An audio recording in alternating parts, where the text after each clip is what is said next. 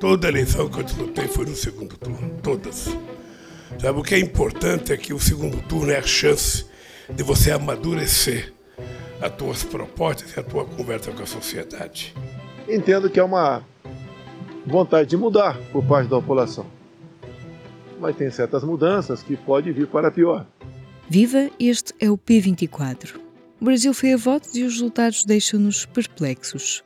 O ex-presidente Lula da Silva venceu a primeira volta das presidenciais com 48,4% dos votos, enquanto o atual chefe de Estado, Jair Bolsonaro, teve 43,2%, muito acima do que a generalidade das sondagens indicava.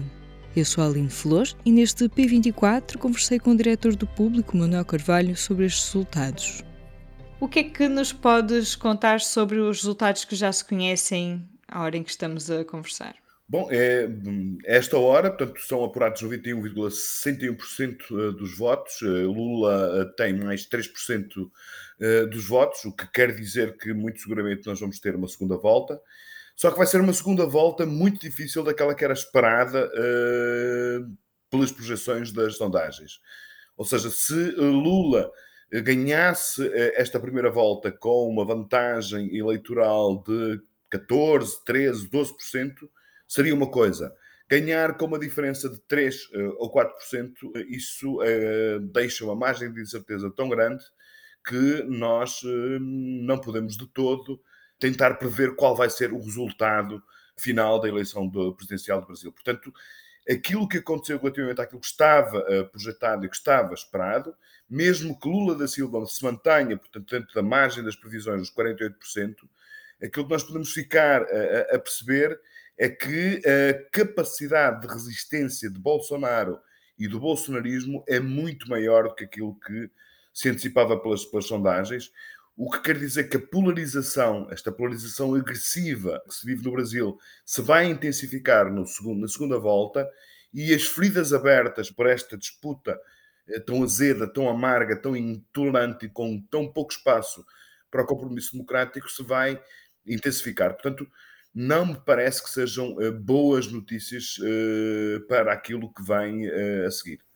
A aposta da campanha do Lula nos últimos dias até foi aquela questão de, de reforçar-se como alternativa democrática e é interessante e um bocado inesperado este lado de não, não funcionou se calhar tão bem isto para ganhar esses votos, pelo contrário, espigaçou de certa forma aqueles indecisos que nas sondagens não apareciam, né, como eleitores do Bolsonaro, e que tomaram essa decisão. Sim, mostra que o voto silencioso, chamado voto silencioso, que tem eh, ganho cada vez mais expressão em todas as eleições, eh, onde há democracias eh, consolidadas. Aqui no caso do Brasil foi muito para lá daquilo que eram as, todas as projeções, porque houve uma altura em que os especialistas das sondagens do Brasil diziam que o voto silencioso favorecia mais Bolsonaro, mais recentemente dizia-se que ia favorecer o Lula acabou por, de facto, por eh, favorecer uh, Bolsonaro.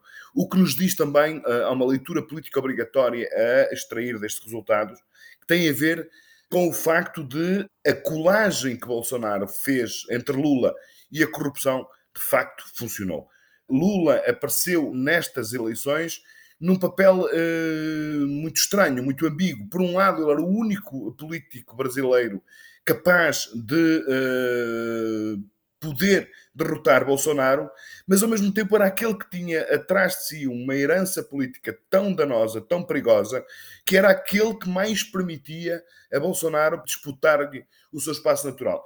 Eu acho que foi muito isso que aconteceu, esta diferença de 3, 4 pontos percentuais, olhando para aquilo que foi o mandato de Bolsonaro e olhando para a leitura fina das sondagens em que as pessoas diziam que ele que era impreparado, que teve responsabilidades na pandemia, eh, que tinha falta de decoro, olhando para tudo isso, um candidato com tantas vulnerabilidades, com tantos problemas, com tão maus resultados políticos, eh, foi seguramente o pior presidente da história uh, democrática do Brasil, comparável eventualmente a, a Collor de Mello, mas portanto, apesar de ter todos esses, esses handicaps, ele consegue resistir até este momento, porque de facto o seu opositor, mesmo tendo a capacidade de federar várias esquerdas, tinha também tantas vulnerabilidades que permitiu a Bolsonaro, portanto, ter uma espécie de segunda vida e ter a expectativa de chegar à segunda volta e de poder disputar taco a taco a eleição e, eventualmente, com esta dinâmica que ele ganha,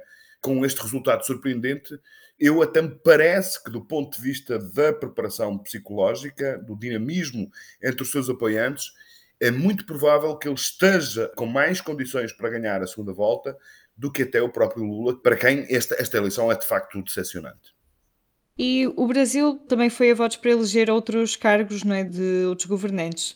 O que é que também soubemos dessas eleições e que sinais nos levantam esses resultados?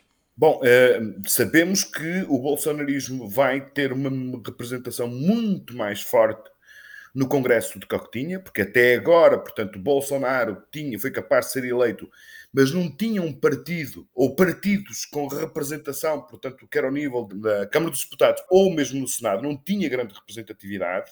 Ele conseguiu. Todos os indicadores nos mostram que, de facto, a bancada do bolsonarismo vai ser muitíssimo mais forte do que a que foi eh, eleita em 2018. E depois há três uh, dados que me parecem ser muito importantes ao nível dos governos do Estado. Vamos ter dois governadores bolsonaristas no segundo e no terceiro maior colégio eleitoral do Brasil, ou seja, Minas Gerais e Rio de Janeiro. E depois temos também uma outra questão que, do ponto de vista da leitura política destes resultados, eh, me parece ser muito importante, que é a derrota sem apelo nem agravo do PSDB no seu estado histórico, que é São Paulo. Portanto, eh, vai haver uma segunda volta e nessa segunda volta não está um candidato do PSDB, o que acontece pela primeira vez, portanto, em 30 anos. Isso quer nos dizer, portanto, que o partido, um partido absolutamente estruturante da democracia brasileira, que um, elegeu Franco Montoro, o partido de Gerardo Alckmin, de José Serra, de Fernando Henrique Cardoso, teve hoje, portanto, uma espécie de enterro definitivo. Portanto, deixou uh, de ter qualquer tipo de representatividade, até no seu bastião histórico, e eu acho que isto mostra também qual é o efeito de que esta polarização esquerda-direita, PT barra Lula, Bolsonaro está a provocar eh, no sistema portanto, político do Brasil. Portanto, há, eh, de facto, um custo muito grande com esta polarização, que se reflete também, por exemplo, no péssimo resultado de Ciro Gomes, que fica inclusivamente atrás de Simone Tebet, também era algo que nenhuma sondagem previa esse cenário, e, portanto, esta é uma eleição que, desse ponto de vista, é muito significativa porque nos mostra, portanto, um Brasil muito com feridas muito abertas, incapaz de as muito mais eh, propenso, portanto, para a radicalização da polarização do que propriamente, portanto, para criar aqui um clima de estabilidade que seja capaz de promover, portanto, uma, uma, uma, a cura das suas feridas dos últimos muitos anos e, portanto, que permita, de alguma forma, olhar com outro tipo de eh, tranquilidade para o futuro. A análise de Manuel Carvalho. A segunda volta das eleições brasileiras acontece a 30 de outubro, colocando frente a frente o atual presidente Jair Bolsonaro e o ex-presidente Lula da Silva. Esta segunda-feira, o público noticia também que Portugal perdeu em toda a linha no Tribunal-Geral da União Europeia no processo relativo à Zona Franca da Madeira. O governo tentou anular a decisão da Comissão Europeia que obriga o Estado português a recuperar os benefícios fiscais concedidos de forma ilegal a cerca de 300 empresas licenciadas na Zona Franca da Madeira. Portugal, diz o Tribunal Europeu, fez o contrário do que prometeu. Na edição desta segunda-feira do Público há também um artigo de opinião da Ministra da Coesão Territorial, Ana Brunhosa, onde se defende das acusações de favorecer as empresas de marido no acesso a fundos comunitários. A mulher de César é séria, é o título do texto da Ministra Ana Brunhosa. Eu sou a Aline Flor este foi mais um P24. Tenha um bom dia. O público fica no ouvido.